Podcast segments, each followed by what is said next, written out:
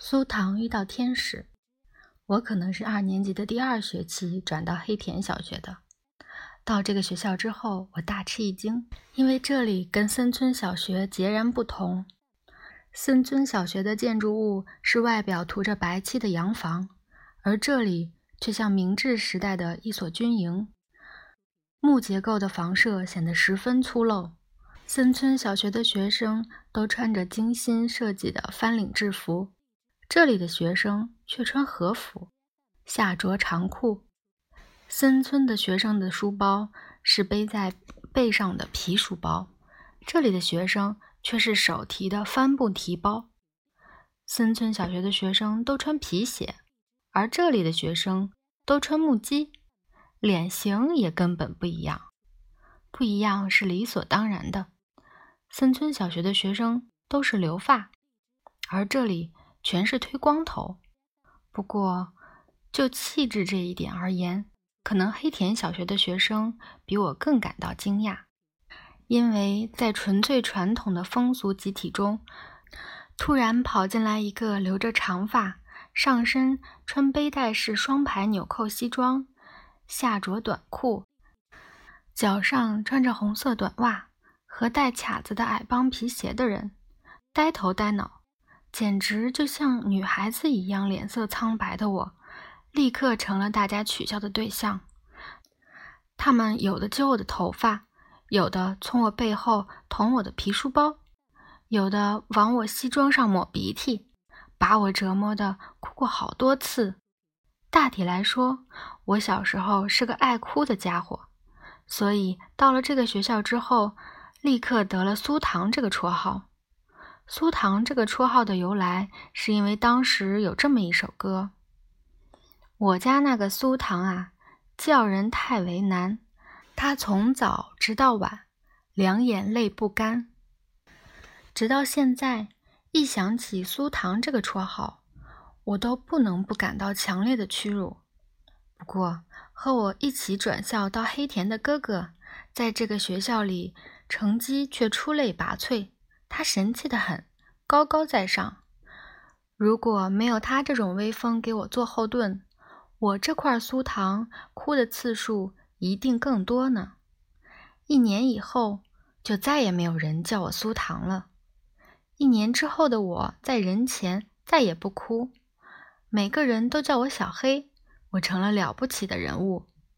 一年之间有这种变化。主要原因是在这期间，我的智力很自然地有了突出的发展，仿佛是为了追捕过去似的。我开始迅速的成长。我不能忘记，有三种力量促进了我的成长，其中之一便是哥哥的力量。我们家在小石川的大曲附近，我每天早晨和哥哥顺着江户川的岸边去黑田小学。我上低年级，放学比哥哥早，所以总是一个人按原路回家。去时自然同哥哥并肩而行。那时哥哥每天都要把我骂个狗血喷头，我简直吃惊。他骂人的词儿和花样竟然如此之多，什么难听的话都朝我劈头盖脸浇过来。可有一点，他绝不大声吵嚷。只是小声的骂我，只有我才能勉强听得到，过往行人绝对听不到。假如他大声骂我，倒也好，我可以跟他吵，不然就哭着跑开，或者两手捂住耳朵。可他偏不这么干，就是没完没了的慢声细语的咒骂我，让我无法施展开对他的伎俩，尽管。我想把坏心眼的哥哥如此欺负人告诉母亲和姐姐，可是快到学校的时候，他一定会说：“你这个家伙本来就懦弱无能，像个女孩子似的，是个窝囊废。”一定会到妈和姐姐那里告我的状，说我怎么欺负你啦。这个我是一清二楚的，你去告吧。你要敢告，我就更来劲儿。如此等等，先把我吓唬一通。使我就范。可是我这位坏心眼的哥哥，下课之后，当我受到谁欺负时，他一定会赶上前来，似乎总是站在什么地方保护着我。他在学校里是个很受重视的人，欺负我的都是年级比他低的学生，所以看见哥哥一到，立刻就缩回去。这时哥哥理都不理他们，对我说：“小明，来一下。”说完转身就走。有哥哥给我撑腰，我非常高兴，紧跑几步追上前去问他什么事。他只说什么事也没有，扔下这句话便大步走了。类似这样的事屡次出现，我这糊里糊涂的脑子就不能不开始思考。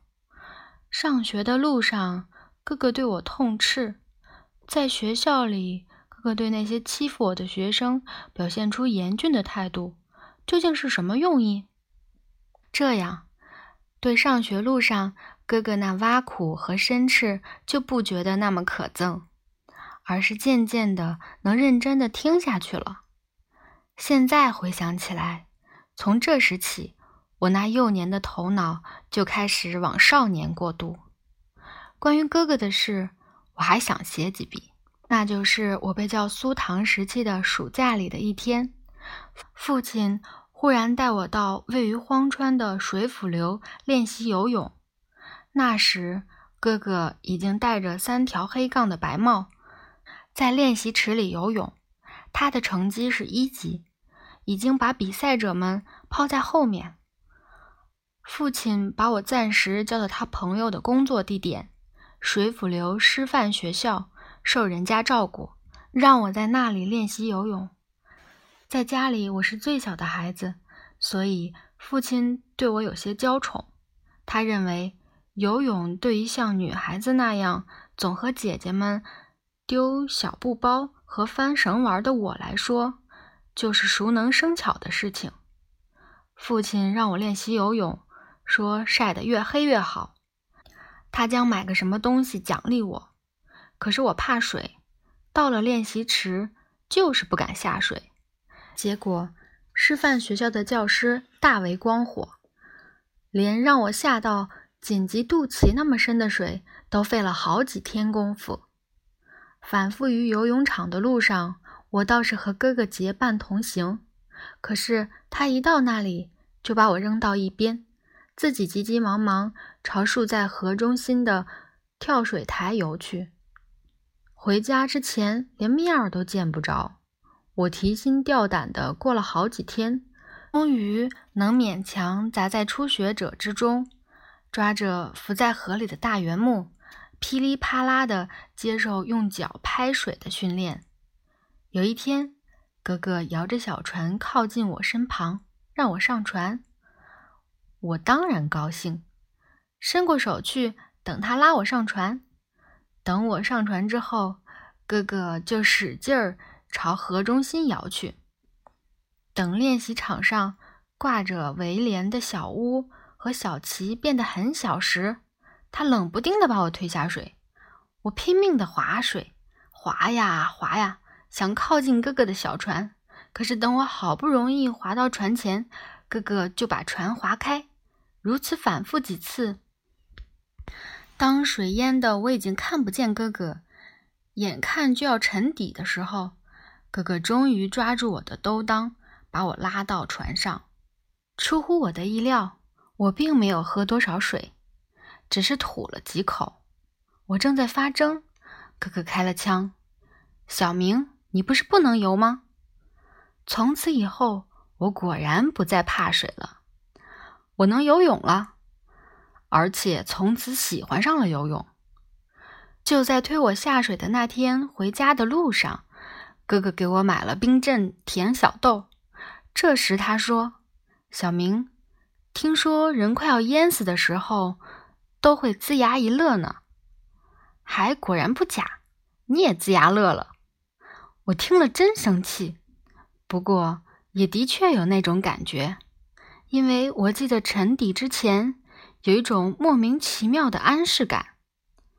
另一个帮助我成长的力量是黑田小学的班主任老师，这位老师名叫利川精治。我转校之后，过了大约两年半。利川老师的全新教育方针和校长的石头脑瓜发生了正面冲突，结果利川老师辞了职，后来被小星小学聘聘请去培养了许多有才华的学生。关于这位利川老师，我将在以后的篇幅里写出他的事迹。这这里我先写一个小插曲。写他如何对智力发育缓慢、性格乖僻的我多方庇护，使我第一次有了自信。那是上图画课时发生的事。从前的图画教育可以说平平常常，教育方针的要求不过是按照常识要求同实物相似就可以了，用平平淡淡的话做范本，只要求忠实的模仿它。最像范本的给最高分，但立川老师不干这傻事。他告诉学生，自己随便画最喜欢的。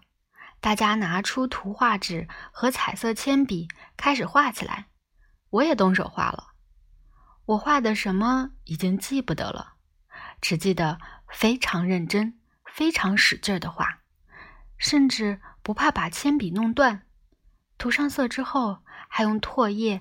阴湿涂匀，结果手上沾了各种颜料。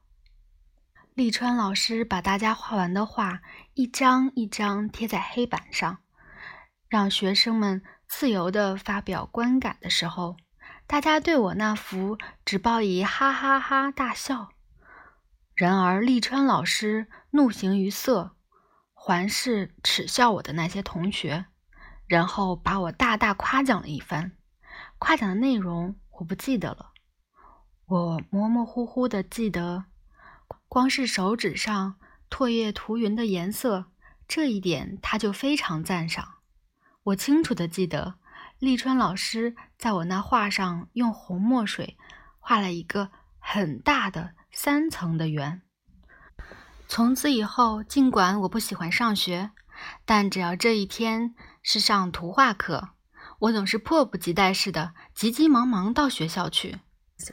得了三层红圈之后，我喜欢图画课了。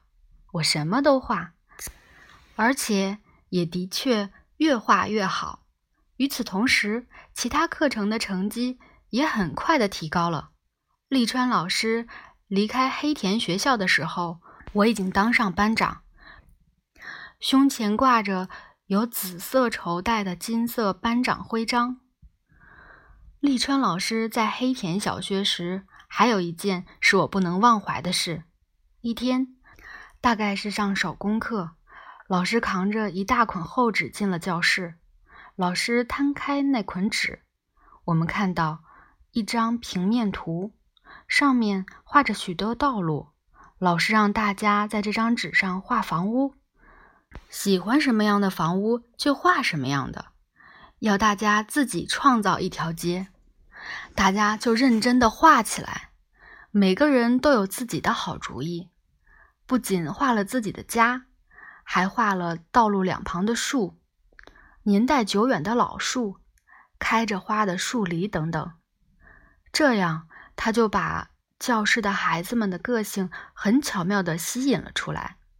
画出了一条条漂亮的街，学生们围着这张平面图，眼睛无不闪着光彩，脸颊绯红，自豪地望着自己那条街。当时的情形恍如昨日。在大正年代初期，“老师”这个称呼是可怕的人的代名词。这样的时代，我能碰上以自由、鲜活的感性。以及创造精神从事教育的老师，应该说是无上的幸运。促进我成长的第三股力量是和我同一班但比我还爱哭的孩子。这个孩子的存在等于给我提供了一面镜子，它使我能客观地观察自己。总而言之，这孩子跟我差不多，他使我感到。我实在让人挠头。他给我提供了自我反省的机会。这个爱哭鬼的标本名叫植草龟之助。小龟，请别生气。难道我们俩现在不仍然是爱哭的家伙吗？不过现在你是个浪漫主义哭丧鬼，我是个人道主义哭丧鬼而已。纸草和我从少年直到青年时代渊源很深，像两条根扭在一起的藤一样成长起来。这期间的情况，纸草的小说虽然已是黎明。长保青春的黑泽明里写得很清楚。不过，植草有植草的视角，我有我的视角。其次，人这种秉性，对关于自己的事情，会因为自己的主观愿望而产生认识偏差。所以我按照自己的想法写我和植草年轻时代的情况。读者把他和植草的小说对照来看，也许最接近真实。植草是我青少年时期重要的一部分，正如植草如果不写我从少年时期到青年时期的情况，就不能写他自己一样；我如果不写植草，就不能下笔写我自己一样。所以我只好请读者原谅，同植草小说。